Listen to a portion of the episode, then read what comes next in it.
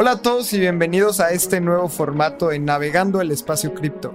Y tú que nos escuchas en Spotify o en alguna plataforma de podcast, queremos invitarte a que nos veas todos los lunes a las 7 de la noche en Navegando el Espacio Cripto, un live que hacemos en YouTube y en Twitch, en donde repasamos las noticias cada semana. Y también, si nos estás escuchando en Spotify, lo estamos haciendo de una manera para que tú también te puedas informar de las noticias y tengas dos episodios a la semana de Espacio Cripto. Así que con esto empezamos en Navegando el Espacio Cripto. Hola a todos y bienvenidos a un Navegando el Espacio Cripto más.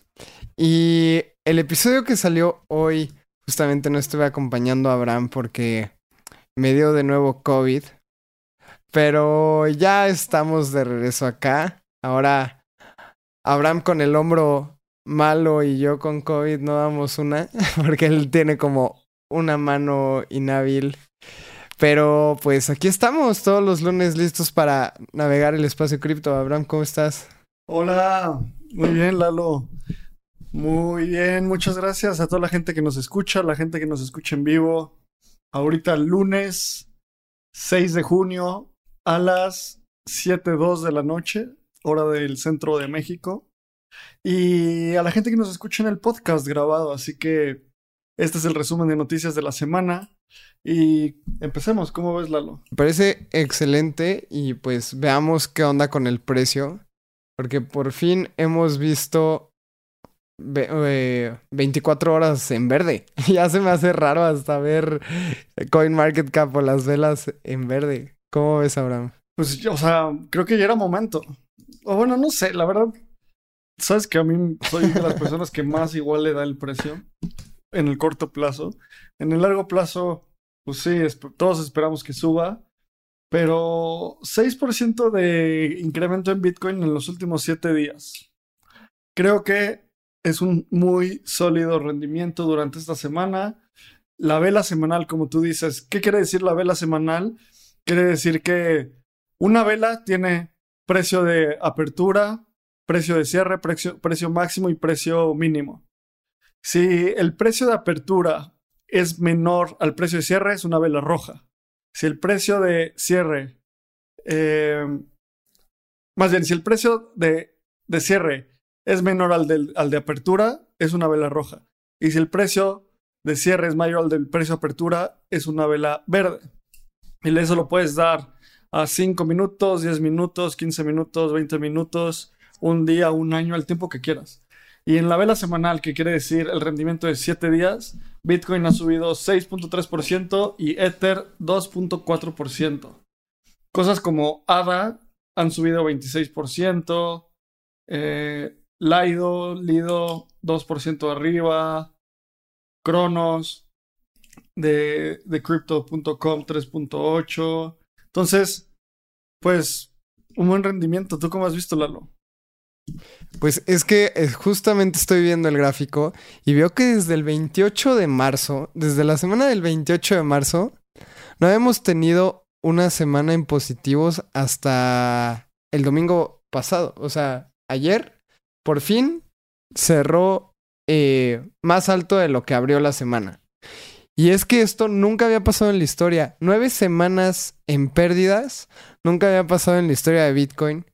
Por fin vemos así como, al menos no sigue cayendo, que ya es algo, algo positivo. Pero como decía Abraham, o sea, a largo plazo, pues esto hasta puede ser una oportunidad, depende de tu estrategia para, para comprar o para mantenerte un poco estable. Pero pues sí, o sea, si vemos los rendimientos anuales o la gente que ha comprado desde hace unos cuantos años, pues siguen utilidades muy interesantes. Sí, y vamos a ver el detalle de Bitcoin y el detalle de Ether. En este, en este momento Bitcoin tradea a 31.356 dólares, que cuando analizamos la tablita que creo que viene aquí más abajo. En 24 horas, 4.7%, 7 días, 6.3%, 14 días, 3.3%, 30 días, menos 13.2% abajo y en un año 11.8%.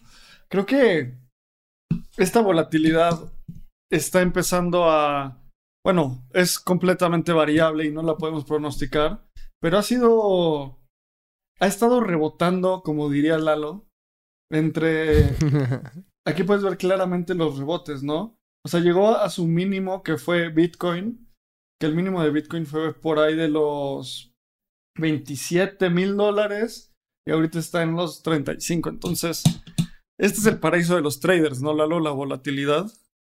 No, ahorita está en 31, 31.500. Pero sí, o sea, justamente como esta volatilidad, más bien, el paraíso de los traders es una volatilidad marcada, o sea, una, una tendencia marcada. Y aquí pues eh, desde el 10 de mayo hemos estado rebotando entre los 31 y los 28. Entonces ha sido una zona de, de acumulación para, para algunos, para la gente alcista. Pero pues veamos qué pasa. Creo que todavía no hay una tendencia definida. Podemos estar laterales por mucho, mucho tiempo como estuvimos desde principios de año hasta esta caída en mayo. Estuvimos cinco meses muy laterales, ahorita estamos otra vez laterales. Pues miren, para la gente que compra una vez al mes y se olvida del precio, pues muy irrelevante. Para, para los toros, para la gente alcista, pues todavía no hay una tendencia clara. Y para los osos, pues el precio ya cayó desde su máximo histórico. Ha caído al día de hoy 54%. Entonces, pues, cada quien tiene sus estrategias. Si tú escuchas que algo está en oferta 55%, tal vez compres. Si tú te esperas a que baje a 70%, pues tal vez compres ahí. Quién sabe si vaya a caer tanto. Pero pues cada quien tiene sus estrategias. Así están los precios. Pero ¿cómo está Ether? Ether, vamos a cambiarle. En este instante está en 1855.94 dólares. Cuando vemos el análisis de 24 horas, en las últimas 24 horas ha subido 2.7%, en 7 días 2.4% y en 14 días menos 9.2%, 30 días, casi cuando yo compré, menos 31.2%, entonces, pero es cuestión de tiempo, ¿sabes? O sea, no, no nos estresamos y ver el precio. Este no es un podcast ni un show ni una empresa de, trading, ¿sabes? Entonces, solo es, como siempre decimos, para saber en dónde estamos parados, dónde estás parada y darte cuenta de las cosas que pasan en la industria y cómo el precio es un indicador de cuánto el mercado está evaluando un activo, como siempre digo. No es un indicador del valor real que tiene. Si tú, si tú haces el análisis del valor futuro, pues quién sabe cuánto sea. Y algo, algo que se me hace bien interesante es que Ether ha caído 62% desde su máximo histórico, desde el precio más alto que ha tenido Ether, que ha sido 48.300. Digo, perdón, 4.830. Y ha bajado 62%. Y esto fue hace 210 días. ¿Se te hace que fue hace mucho o hace poco? Porque hace 210 días la euforia era otra, el ambiente era completamente diferente en Twitter, en la comunidad. Pues creo que sí fue. Fue hace tiempo. O sea, es casi un año. Es hace nueve meses. ¿No? Más o menos. Entonces, o sea, creo que igual hoy vamos a dar un par de noticias que me hacen ser super bullish. Y creo que Ethereum es una de esas cosas que mientras más conoces Ethereum, más bullish eres, la verdad. Yo siempre digo, Ethereum es el próximo Ethereum, es mi opinión todos esos Ethereum killers, pues no sé si lo van a lograr. E interactuando con otras comunidades, otros Ethereum killers, más me doy cuenta que Ethereum es el próximo Ethereum. Mi opinión. sí, pues... Hoy vengo un poco Creo que, creo que fue una... Sí, ha, sido una opinión fuerte, muy fuerte. Pero hay varias noticias que estoy de acuerdo. me da mucha risa que siempre dices como que todas las noticias se te hacen bullish y, eres alcista, pero pues a largo plazo creo que estamos en la industria correcta. Exacto. Entonces, ¿qué te parece empezar con la primera noticia de esta semana después del resumen de precios? Y es, a ver, Lalo, cuéntanos del airdrop que te cayó. Estoy muy emocionado porque el martes pasado 249 mil wallets fueron recompensadas con el airdrop de Optimism. Optimism es una Layer 2, es una solución dentro de Ethereum en donde las... O sea, al usuario lo que le importa es que las comisiones son mucho más baratas, es, es rápido, no ha parado en mucho, mucho tiempo y el valor total bloqueado de, de Optimism ha sido muy alto. Está dentro de, las top 10. Y la verdad es que esto se me hace súper, súper interesante para el ecosistema de, de Optimism. Porque ahora toda la gente está hablando de ello. El airdrop. A ver, los airdrops es un evento muy peculiar y me gustaría recordárselo a la gente que es un airdrop si no es que sabe. Este. Un airdrop es que te cae tokens, o sea, literalmente te caen criptomonedas de este proyecto por haber hecho algo en el pasado relacionado al protocolo. Entonces, por ejemplo, si tú hiciste un bridge, trajiste recursos de Ethereum a Optimism, podía ser elegible para este airdrop. Si tú participabas, y esto está bien interesante, si tú participas en una multisig, es decir, si tú tienes una cartera de Ethereum compartida con alguien y esas personas tienen que firmar para que una transacción ocurra, necesitabas como cierto número de, transacciones en una multisig, eras elegible. Si tú votabas en Snapshot, que es una herramienta que se utiliza para una DAO, eras elegible. Si tú utilizabas eh, soluciones de Layer 2, aunque no fueran de Optimism, eras elegible. Y si tú donabas a Gitcoin, que es una plataforma en donde se desarrollan proyectos eh, en beneficio de la comunidad o, estos eh, bienes públicos, eras elegible. Entonces podías recibir entre 200 tokens de Optimism hasta hubieron personas que recibieron 12.000 tokens. Al día de hoy, un, un OP, que así le llamaron, vale como 1.2 dólares. Es decir, que la gente que recibió eh, 12.000 tokens recibieron casi 20.000 dólares.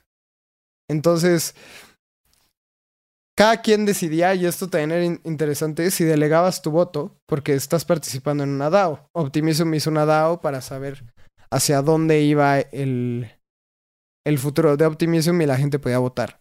Entonces, por ejemplo, yo, que la verdad es que no voy a estar enterado de todo lo que hace Optimism, le delegué mis votos a Griff Green. Este, este gran personaje y amigo de Espacio Cripto que estuvo en The DAOist con nosotros y él estuvo en la DAO original pero él justamente se postuló como para que le delegáramos los votos y pues yo muy contento que él vote por mí. Y mis tokens, pues yo puedo decidir si venderlos, puedo decidir si holdearlos. Entonces una persona que recibió 200 tokens, pues recibió un poquito más de 250 dólares por haber utilizado Optimism. Esto es lo que me encanta de los airdrops. ¿Tú qué, creo, ¿tú qué ves ahí ahora? Creo que hay un modelo mental que dice en, en Web3, los protocolos te pagan por aprender, te pagan por testear. Entonces, este es un claro ejemplo. Sí, mucha gente es como airdrop hunter diciendo está utilizando productos nada más para ver cuándo les caen sus tokens, pero muchas otras personas empiezan a usar un producto y dicen como, wow, o sea, esto sí está muy bueno. Lo empiezan, siguen usando, siguen usando y de repente les cae una recompensa para empezar a utilizar el protocolo. Entonces creo que es una gran forma de incentivar el uso y es algo muy nativo de Web3, ¿sabes? No, en Web2 es muy difícil de hacer porque ¿qué te van a distribuir? ¿Dinero? ¿Dólares? ¿A dónde te los distribuyen? ¿A qué cuenta?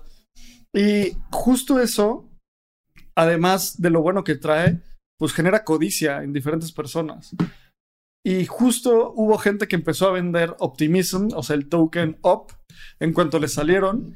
Y gente de la comunidad empezó a poner que si habías vendido, pusieron una propuesta en la, en la DAO donde proponían que si, si habías vendido OP, no ibas a ser elegible para los siguientes airdrops.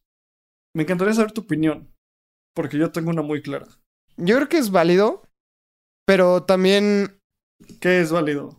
Estos mismos ops lo puedes e, es válido que no seas elegible para los siguientes airdrops. Porque, ¿qué pasó? Que ahorita nada más dieron el 4% de lo presupuestado. O sea, del 100% de los tokens, Optimism puso, creo que 20% para, para airdrops o 15%. Y nada más soltaron el 4%. Entonces, en el futuro van a haber otros airdrops de este mismo token.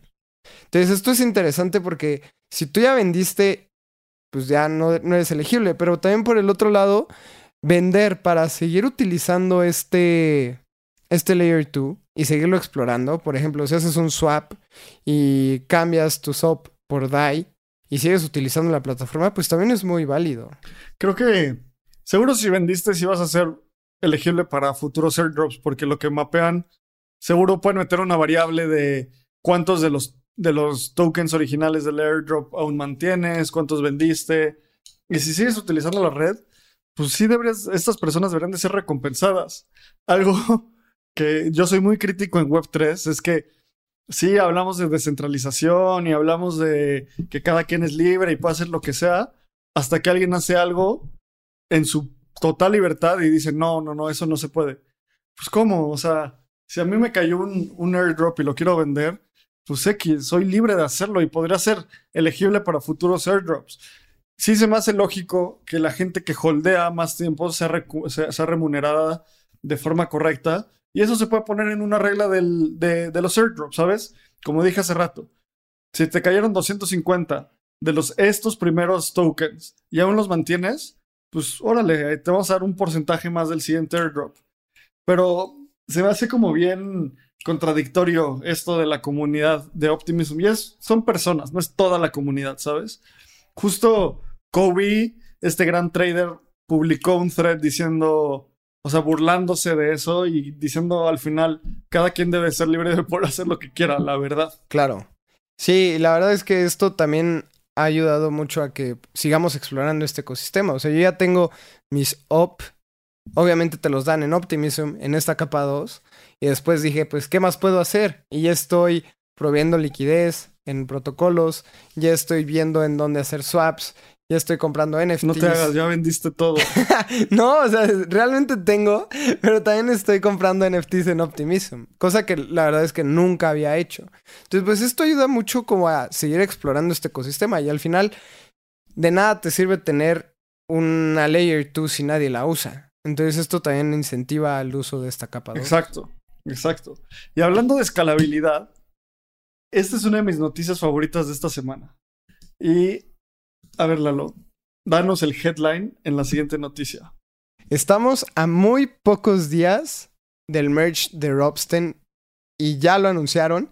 Explícanos qué es Robsten. Es, es, todo es dentro de, de, Ethereum, pero a ver, cuéntanos qué es lo que está pasando y por qué te emociona tanto. Pues ahí te va. Ethereum es como una gran ciudad, ¿no? Es una de las mejores formas de analizarlo. Tiene transacciones que son carritos, tiene carreteras que son las, redes. Ahorita solo hay una gran supercarretera, pero con el merge va a haber más carreteras alternas. Y tiene muchísimos elementos que pueden simularse, o más bien que pueden hacer una, se puede hacer una analogía con una ciudad. Eh, Ethereum es una ciudad. Y luego, si quieren, hacemos un episodio y explicamos un poco más este modelo mental. Entonces, lo que pasa es que el Ethereum Mainnet es la red principal donde pasan todas las transacciones. Y es la red en la cual el settlement, o sea, cuando haces una transacción, es completamente irreversible y es como la red real. Ahí es donde vive tu Ether, ahí es donde viven tus, la mayoría de tus NFTs, ahí es donde vive, pues, casi que todo, ¿no? Lo que son las lo que son las testnets son simulaciones de esta ciudad. Entonces son simulaciones donde se pone, bueno, la carretera es de este tamaño, los coches son de este tamaño, los, los policías hacen esta labor. Entonces son computadoras que corren en paralelo y simulan cómo se comportarían esta ciudad de Ethereum con base en nuevas reglas. El merge, como hemos hablado y hemos hablado mucho de esto en los, en los navegando pasados, es básicamente la migración de Ethereum de Proof of Work a Proof of Stake. Esto hace a Ethereum una, un blockchain con mucho menor impacto ambiental, mucho más rápido, mucho más barato. Y es, la primer, es el primer paso para el roadmap de escalabilidad de Ethereum. Que después del merge viene el sharding, que analizando como con nuevas ciudades, es poniendo más carreteras paralelas a la carretera principal. Y luego vienen los rollups, que ah, eh, poniendo una, una analogía con, con, con la ciudad, es como si en esas carreteritas hubiera como mecanismos de procesamiento de información, que ahí ya se rompe un poco la analogía y tengo que pensar en una mejor analogía. Entonces son demasiadas cosas que van a llevar a Ethereum a ser el futuro de la computadora descentralizada global. Y por eso Ethereum es el próximo Ethereum. Entonces, para que llegue el merge al mainnet, tiene que pasar por diferentes testnets. Ya pasó en, la, en el testnet de Kintsugi, también el testnet de Kilin y ahorita va a empezar, se va a implementar en el testnet de Robsten, que es uno de los testnets más importantes. Eh, creo que es eso. Bueno, el end state es que en un par de semanas se va a implementar el merge en el mainnet de Ethereum y el dato que más le gusta a Lalo de este del merge es que el, el merge va a tener el impacto como 5 halvings o algo así, Lalo. ¿Cómo es? Sí, eso, o sea, se va a reducir un 90% el, la creación de, de, de Ether. Entonces es como si, hubieras, si tuvieras tres halvings al mismo tiempo. Es decir, que vas a reducir la, la oferta de Ethers. Entonces esto obviamente va a incrementar la demanda y es la ley más básica de la economía de ley de oferta y demanda. Mientras más oferta hay, menos demanda existe y mientras menos oferta, más demanda. Es como, es como si redujeran el oro un 90%, pues obviamente el oro va a valer más.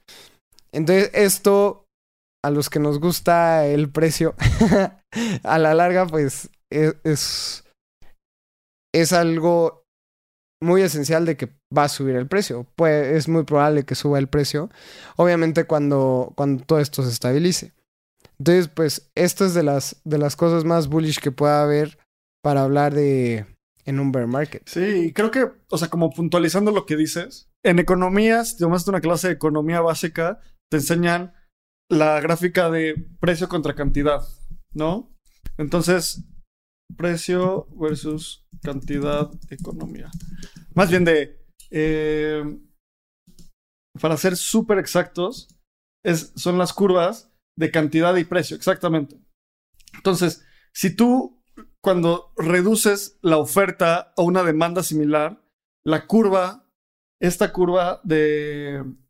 La curva se ajusta y eso incrementa el precio. Si además se reduce la oferta, incrementa la demanda, hace que suba el precio aún más. Y para terminar, quiero enseñarle a la gente que nos está viendo cómo se ve la, el testnet de Robsten. El testnet de Robsten tiene su propio Block Explorer que estoy enseñando ahorita en la pantalla. Y si tú te metes a Metamask, también es, es otra red. Así como tienes Ethereum, tienes CK Sync, yo tengo Arbitrum, tengo Matic y tengo Ropsten. Y entre ellas me puedo meter, o sea, si me muevo a Arbitrum, en Arbitrum tengo punto .19 ETH, que creo que no están viendo porque no estoy compartiendo toda mi pantalla. Pero, eh, ah, ya sé qué voy a hacer. Se los voy a enseñar con Metamask con el full screen. Entonces en Arbitrum tengo .19 ETH porque no sé, hice alguna cosa ahí y la estuve probando Arbitrum y también me puedo meter aquí me debería de salir Robsten, que la acabo de ver, pero me salió eso de que high testnets. Entonces ahí yo puedo tener mi ETH, solo que no vale nada. Es como ETH de juguetes, ETH de simulación. Que se implementa en Robsten es que ya viene el merge. Y el merge es uno de los, de los elementos más bullish en la historia de Ethereum.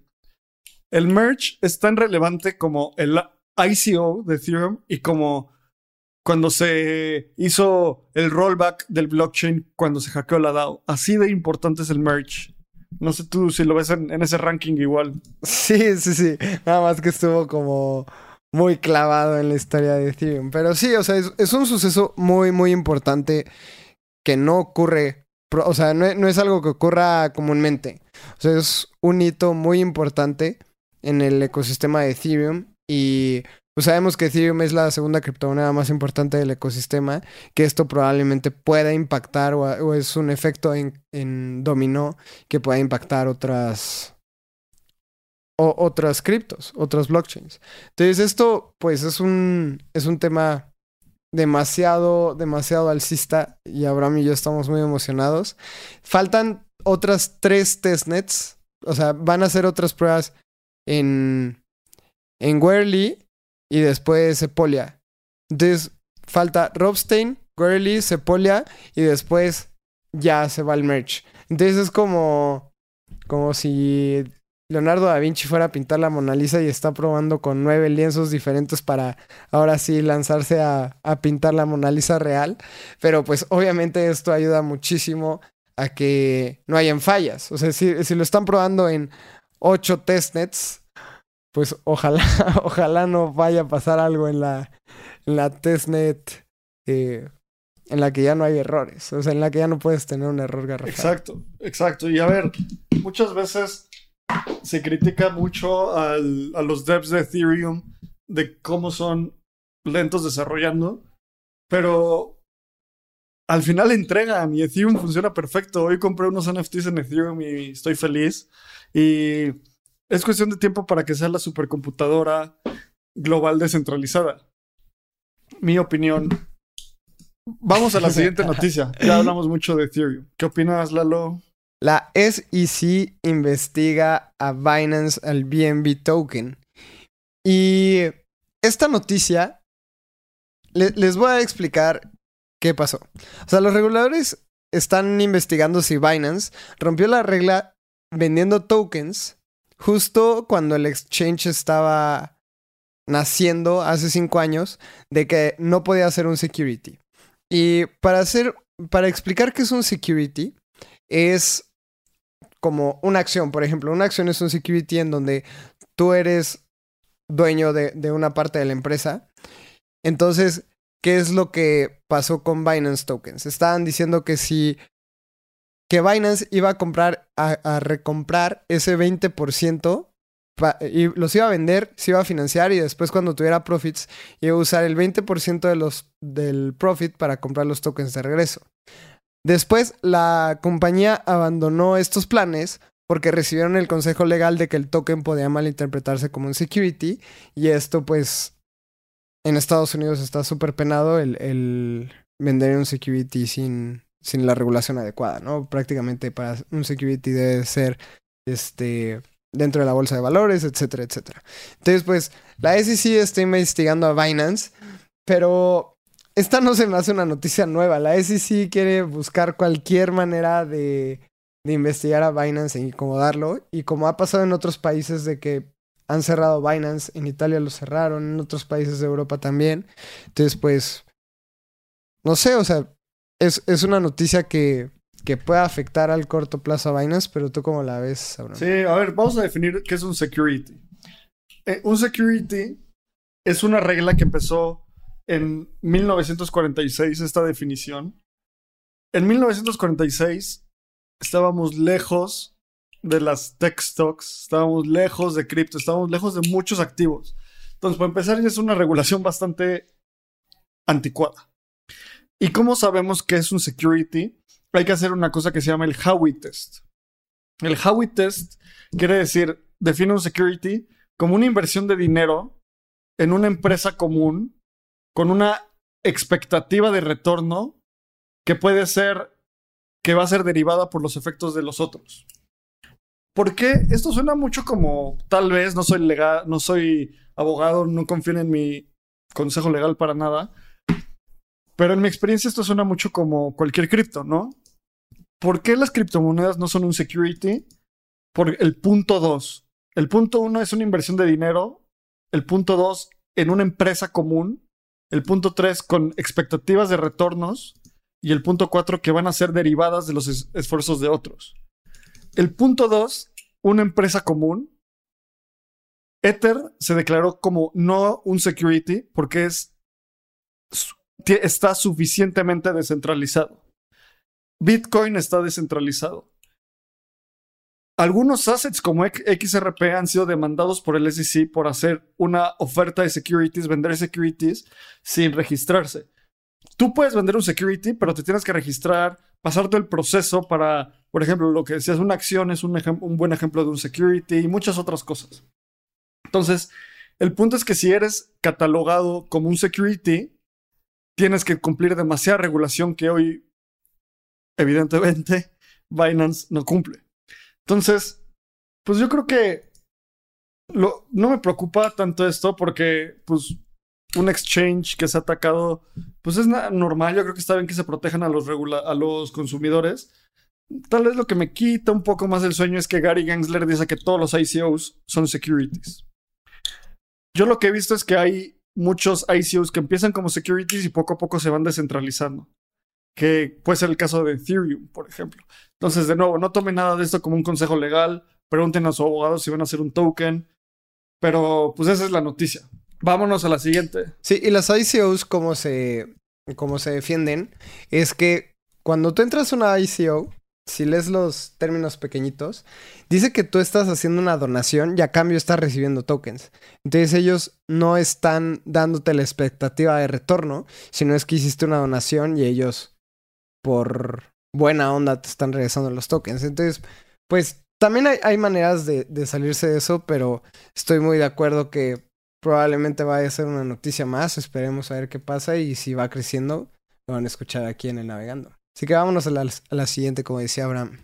FTX ya es el segundo exchange centralizando, centralizado más grande de cripto y ha pasado a Coinbase. ¿Cómo es esta noticia, Abraham? Pues creo que está... Abraham está muteado. Abraham se desmuteó, perdón. Y Híjole, es que, ¿cómo? ¿Qué esperar de Sam Bankman Fried y de FTX? Estaba leyendo un thread hoy que decía que tienen como 40 devs o algo así.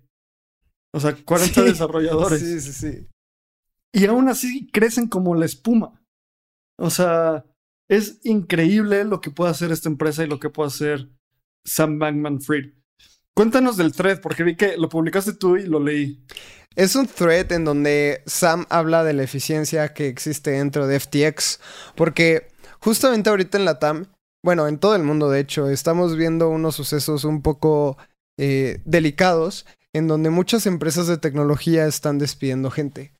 Y Sam escribió que ellos no van a despedir a nadie y van a seguir contratando gente, pero en lugar de hablarlo desde la soberbia, porque otras personas del ecosistema cripto lo están haciendo así, dio una explicación de por qué siguen contratando y básicamente dijo que la eficiencia en sus trabajadores era demasiado alta porque eran pocos y se podían mover muy, muy rápido en toma de decisiones. Entonces, por ejemplo, decía que si había una empresa con 2.000 personas, era muy difícil este, coordinarlos a todos, porque obviamente pues te vuelves una institución más grande, hay más procesos, hay más jefes, hay, hay, más jerarquías, entonces moverte es un poco más complicado. Y Sam decía que él tenía 40 desarrolladores y mucho tiempo estuvieron solo con dos e hicieron cosas muy impresionantes. 25 desarrolladores. 25. Aquí vemos el tweet de Sam Bankman, Bankman Fried.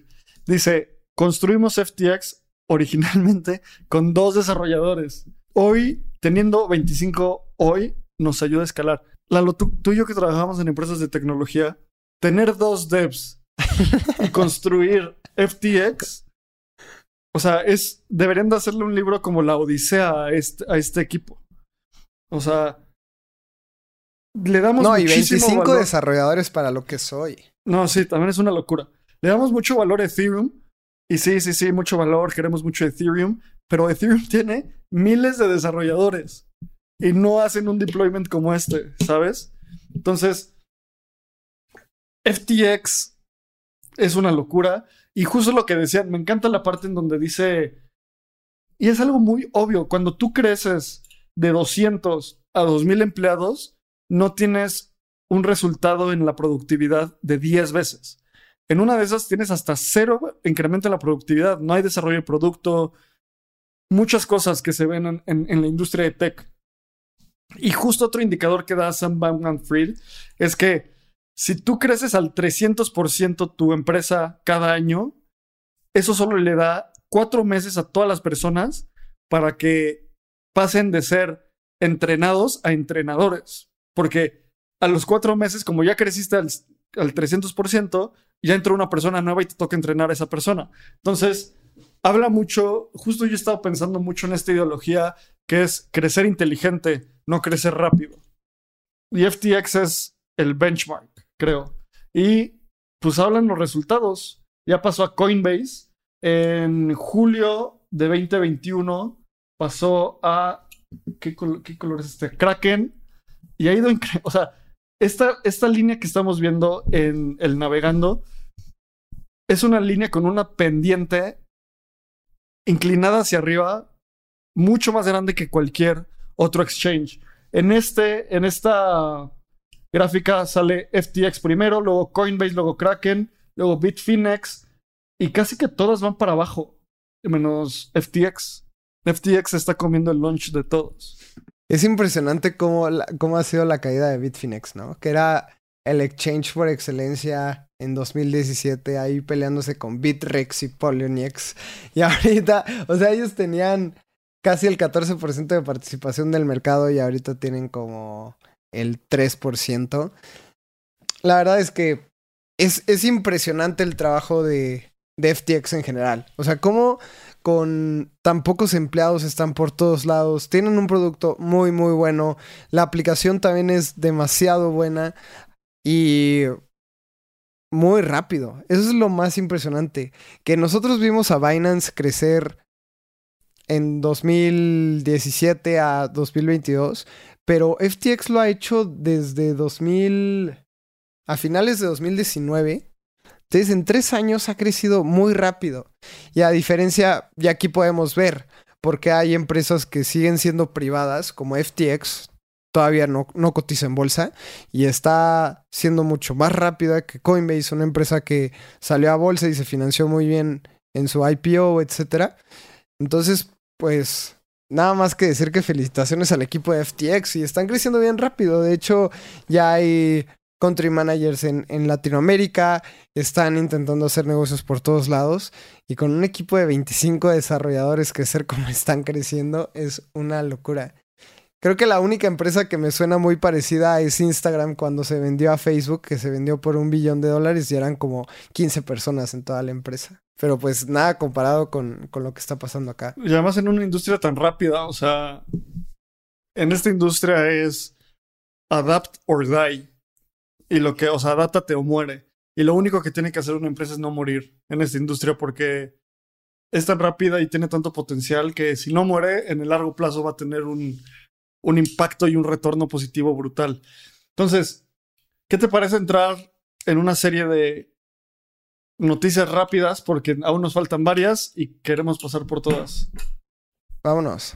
Ahí te va. Esta noticia es, pues va muy alineada a esto. Coinbase hace un freeze a sus contrataciones. Eso quiere decir que no va a contratar más gente. Gemini corrió al 10% de la gente, entonces globalmente se está pegando en la industria. Y, no solo en la industria cripto, sino también en la industria eh, fintech en general. O sea, también PayPal ha hecho o anunció un recorte, Square ha perdido el 75% del valor de su acción. Entonces no es solo Latinoamérica, sino a nivel, a nivel mundial. Sabemos que el equipo de Wenbit, de Gemini, eh, Lemon Cash, Bitso, o sea, en, general toda la industria se está viendo afectada por... Uno, yo creo que el, el invierno cripto pega y también el ecosistema en general de las fintech, ¿no? Y creo que todo el ecosistema. Entonces, pues, vámonos a... Creo que, o sea, mi, mi comentario aquí es, yo también hasta he recibido mensajes de LinkedIn así de, oye, estamos contratando, bla, bla, bla. O sea, hay empresas que están contratando y hay empresas que están saliendo. Entonces, este es un buen momento para ver dónde quieres pasar el bear market construyendo. Si estás en la industria cripto. Si no estás en la industria cripto, consigue un trabajo en cripto. Eh, pero no es un consejo de carrera tampoco. Solo una opinión. Vamos a la siguiente. Vámonos. ¿Qué es lo que está pasando? También una noticia que se me hizo muy, muy interesante. Y la voy a hablar desde el ecosistema de las DAOs. Eh, hay un LinkedIn para DAOs. ¿Y qué es lo que está pasando? Es una herramienta que se llama D-Work que levantó 5 millones de dólares en su ronda semilla, que es la primera ronda que levantan los, los inversionistas aquí. Y es porque eh, D-Work es esta herramienta, es muy interesante porque es una mezcla entre Trello y los que hemos utilizado como estas herramientas de, tableros de Kanban, etc.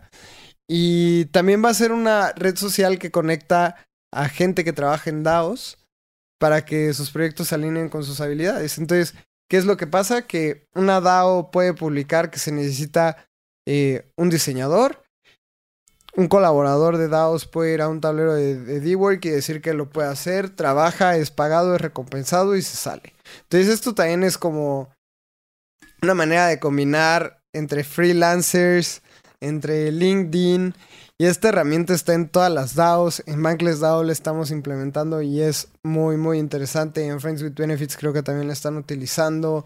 Eh, en Token Engineering Commons yo sé que también lo utilizan. Entonces, D-Work está siendo este LinkedIn para, para estos DAOs. Y es una cosa bien interesante. Y vámonos con la siguiente noticia. Abraham. Buenísimo. Hay varias noticias en esta, en lo que estamos proyectando. La primera es que uno de los creadores de Dogecoin se metió en una pelea de Twitter con Elon Musk. O sea, ok, creo que la noticia es, es este, o sea, Dogecoin, Elon Musk, como que todo ese, ese ecosistema es un meme, la realidad, y es, hay que entenderlo como eso. Entonces, como que toda la polémica fue que este, el fundador, bueno, no es el fundador porque pues, no hizo mucho, la verdad, pero el creador de Jackson, que se llama Jackson Palmer, el creador de Dogecoin, le puso que Elon era un fraude, que hablaba demasiado, etcétera, etcétera, etcétera. Le posteó un script eh, donde, según él, liberaba Twitter de los bots Elon Musk le dijo que sus hijos de dos años escribieron mejor código. Eh, este tipo le respondió que ese script era de, hace eh, seis años, entonces que por eso ya no servía, o cuatro años, o sea, puro chisme. Pero básicamente es el, el ecosistema de Dogecoin, es un meme. ¿Cómo ves, Lalo? Pues nada, ahí hay que tener cuidado con en qué, en qué inversiones nos metemos y qué holdeamos para largo plazo. Pero pues Jackson Palmer siempre ha dicho que ya no posee nada de Dogecoin. De hecho, él vendió lo que tenía de Dogecoin como en 2014 para comprarse un Civic usado. Entonces, pues también quiere promocionar su, su nuevo podcast que se llama Griftonomics. Así que, pues hay que causar polémica. Luego, la siguiente noticia en este mismo headline. La siguiente noticia en este mismo headline es que el Financial Times reportó una carta por 26 computer scientists, blogueros de tecnología y académicos explicando o pidiéndole al Senado de los Estados Unidos que, pues, lo malo que era cripto. Y básicamente Vitalik hizo un, un thread como analizando los puntos y yo admiro mucho a Vitalik por muchas cosas que ha hecho y pero sobre todo por su, sus modelos mentales. Y Vitalik tiene una cosa que justo leí un libro al respecto que se llama Scout Mindset y es algo de lo que yo también siempre hablo, que es ver la realidad como un mapa. Todos los días hay nueva información que hace ajustar a nuestro mapa y moldear nuestra, nuestro entendimiento de la realidad. Y en el libro hablan de Vitalik, ponen un ejemplo. Y Vitalik siempre toma en cuenta los críticos para construir una narrativa más adecuada a la realidad. Me encanta, por ejemplo, un tweet que pone el que puso hace tiempo, donde estaba defendiendo a Ucrania en la guerra de Rusia contra Ucrania, y Vitalik tuiteó, Ethereum eh, no tiene política, es descentralizada y no tiene beneficios para ningún gobierno. Yo no, yo sí tengo una opinión y esta es mi opinión. Entonces es como Sassy Vitalik. O sea, se me hace como muy, muy bueno. Y échense este thread. Puedes estar de acuerdo o no con Ethereum y con las opiniones de Vitalik, pero sin duda creo que es una de las mentes brillantes de nuestra generación y hay que seguirle la pista. Muy de acuerdo.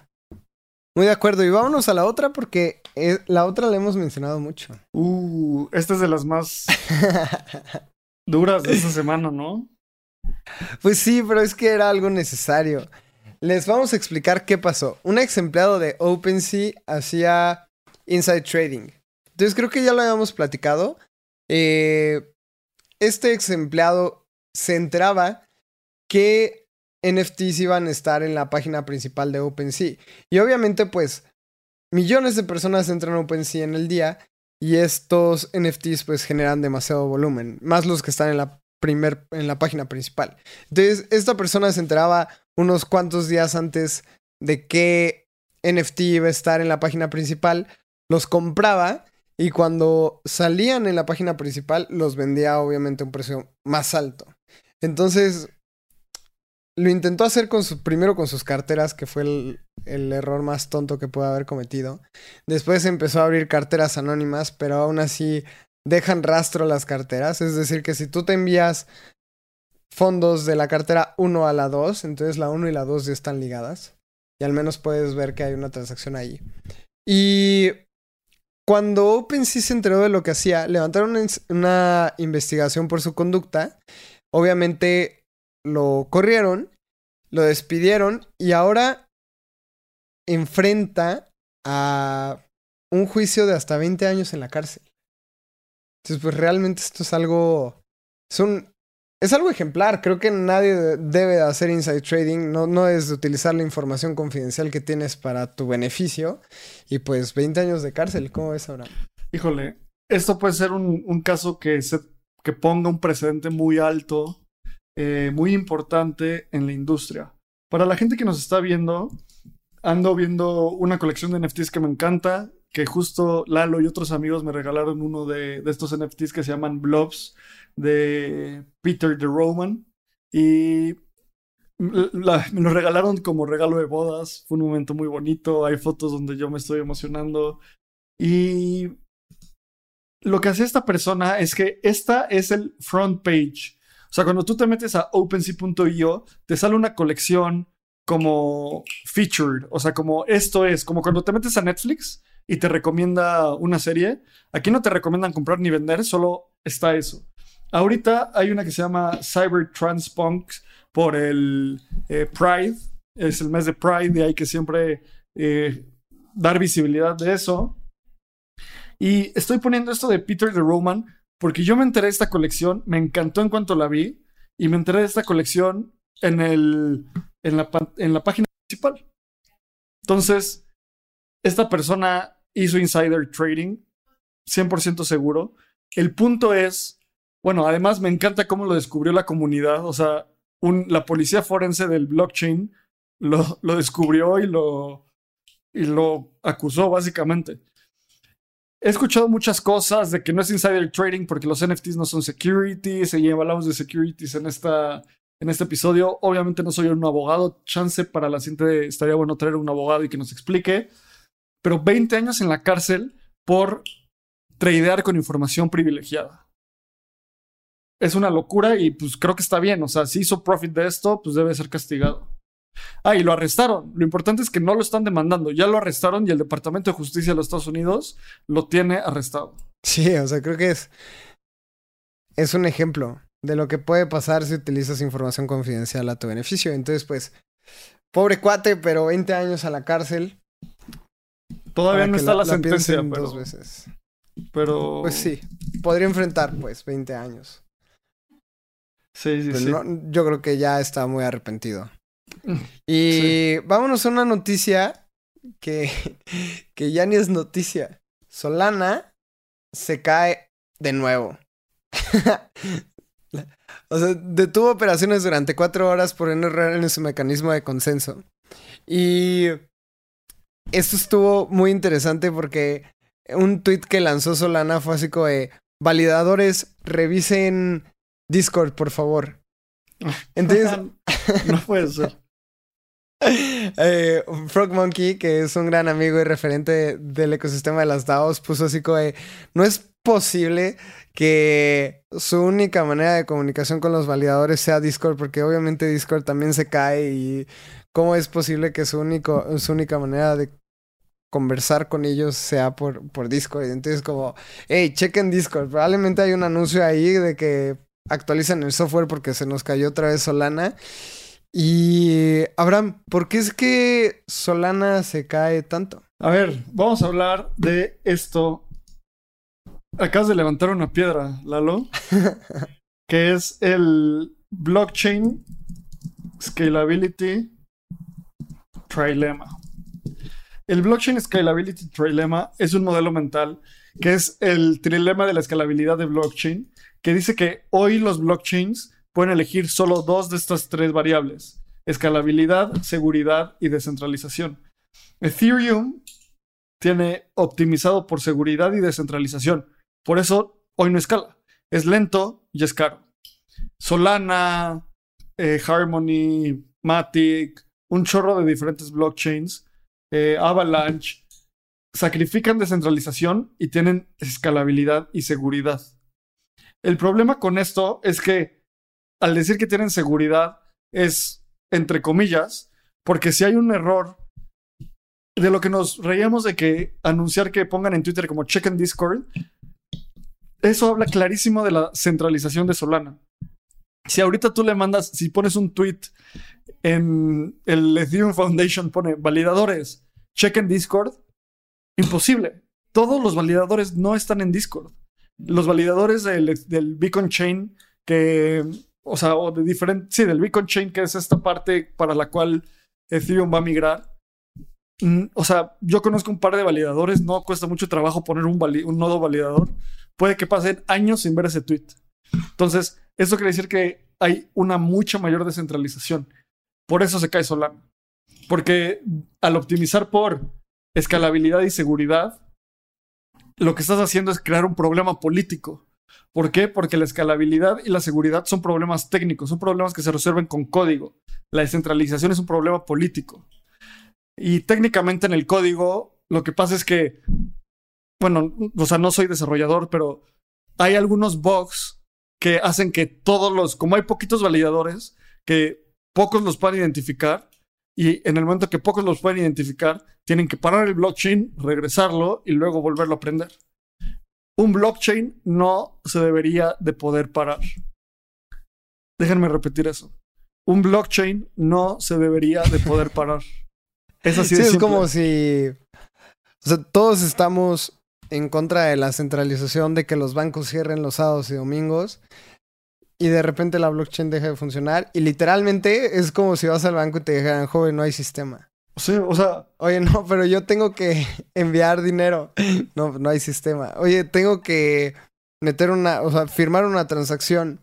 No hay sistema, joven. Sí, no. Y pensando como las ciudades, o sea, que los blockchains son ciudades, es como si de repente se dijera, pues no, ahorita por estas cinco horas no va a haber policías y no va a haber semáforos y no va a haber infraestructura. Pues no, no, o sea, no, así no funciona la vida. Entonces, no es noticia, se cayó Solana. Vamos a la siguiente, que sí es noticia. Tú eres fan del hip hop, ¿no, Lalo? Pues no mucho, pero soy fan de, de los artistas que lanzan NFTs. Kanye West ya le está entrando a los NFTs. Y es que los NFTs son una tontería hasta que tu artista favorito saca una colección de NFTs. Y Kanye West sabemos que tiene un alcance impresionante en Estados Unidos y en el resto del mundo. Y es bien interesante cómo el equipo de, de Jesus ha patentado 17 documentos indicando un posible movimiento de NFTs. Y Kanye ya había criticado los NFTs en febrero en Instagram, hizo un post y todo, pero ya lo eliminó. Entonces, creo que ese post va a envejecer muy mal cuando saque su, su nueva colección de NFTs. Todavía no sabemos exactamente qué va a ser, pero ya en la industria de la fama y de los cantantes y la música y todo este movimiento artístico ya está muy ligados a NFTs, así que o te sumas o te quedas en el barco atrás. Eh, es cuestión de tiempo, o sea, es otro mecanismo, es otro mecanismo donde los NFTs son un mecanismo en, el cual los artistas, las marcas y cualquier creador va a poder tener una relación directa con sus consumidores y su audiencia. La migración de Web3 no va a ser como prender un switch, donde de repente se prende y ya, listo, estamos en la fase 3 del Internet. Es gradual y cada día es un paso más hacia esa migración. Entonces, vamos por las últimas noticias. Vámonos. El Ape Fight. ¿Qué está pasando? Después de que Ape anunciara que necesitaban migrar todo el desarrollo de su proyecto a otra blockchain, se ha emitido una propuesta entre Avalanche e Immutable X. Entonces, estamos, está compitiendo. Immutable X es una Layer 2 en el ecosistema de Ethereum. Avalanche es una, es una Sidechain. Alternative. Es, es, una alternativa a Ethereum. Eh, y pues en el foro de, los Bored Apes, la propuesta de Avalanche ha sido recibida con muchas críticas y en cambio la propuesta de Immutable X tiene muchísimo momentum y parece que esta es la opción más popular después de que el equipo decidiera no crear su propia blockchain. Entonces, Abraham, ¿qué piensas de estas soluciones? Uno, no crear su propio blockchain es lo correcto. No todas las implementaciones necesitan su propio blockchain. Dos, que estén Immutable X se me hace de los mejores, o bueno, de las menos malas soluciones. Si yo fuera, si tuviera un Board Ape y si tuviera el tiempo, pondría una propuesta tal vez para correr en Optimism. Eso es lo mejor. Bueno, no, no sé si lo mejor, pero puede que sea lo más adecuado hoy en día. Lo ideal sería que corriera en un shard en Ethereum 2.0, pero para que llegue eso faltan un par de años tal vez. Entonces hay que encontrar soluciones hoy en día. Y Optimism se me hace algo adecuado. Immutable X también. Perdimos a Abraham.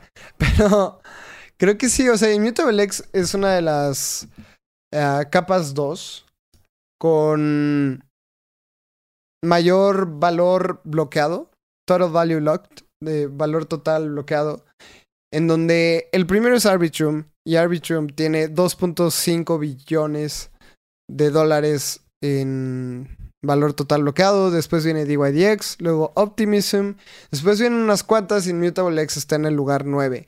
Entonces, solo tiene 36 millones y esta solución puede estar muy, muy arriba. Entonces, entonces ahí en, en Mutable X es una solución que puede ser muy interesante. Se me hace raro que hayan elegido como una Layer 2 tan, tan nueva. Pero pues esto también puede ser un, una solución para que los NFTs sigan viviendo en el ecosistema de, Ethereum, tengan la seguridad del ecosistema de Ethereum y puedan ser transacciones baratas y no tener que pagar gas de 100 dólares por mintar un NFT o no tener que... Eh, o, sea, no, no mintar un NFT por 100, 100 dólares, sino que puedas pagar una comisión de, no sé, 2 dólares por mintar un NFT. Así que esta es una decisión que se me hace muy, muy prudente. Y aquí acabamos el, navegando. Creo que hubieron varias noticias muy interesantes. Esto, al paso del tiempo, van a ser noticias muy interesantes, como el tema de, del airdrop de Optimism.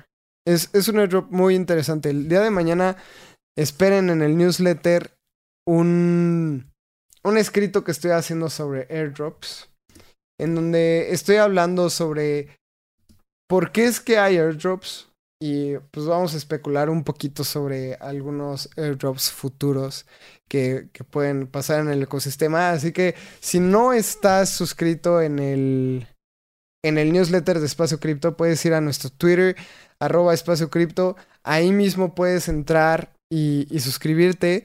O puedes ir a Get Review, buscar espacio cripto, ahí vamos a estar. También en Instagram tenemos el Linktree en donde te lleva a suscribirte a nuestro, a nuestro newsletter. Si quieres ser una de las mil personas que reciben nuestros newsletters dos veces a la semana, puedes ir a suscribirte. También síguenos en redes sociales, estamos en Instagram y en Twitter como arroba espacio cripto. Abraham está como Abraham CR, yo estoy como arroba Lalo Cripto. Y nos escuchamos, o también escuchen el nuevo episodio de, que salió el día de hoy sobre Editorial Minerva. Abraham estuvo hablando con, con Beto Grillasca y explicando cómo es que los libros también entran en el ecosistema de los NFTs y cómo todo va a terminar convergiendo en el ecosistema de los NFTs. Así que nos escuchamos en el próximo episodio de Navegando todos los lunes a las 7 de la noche en nuestro canal de YouTube.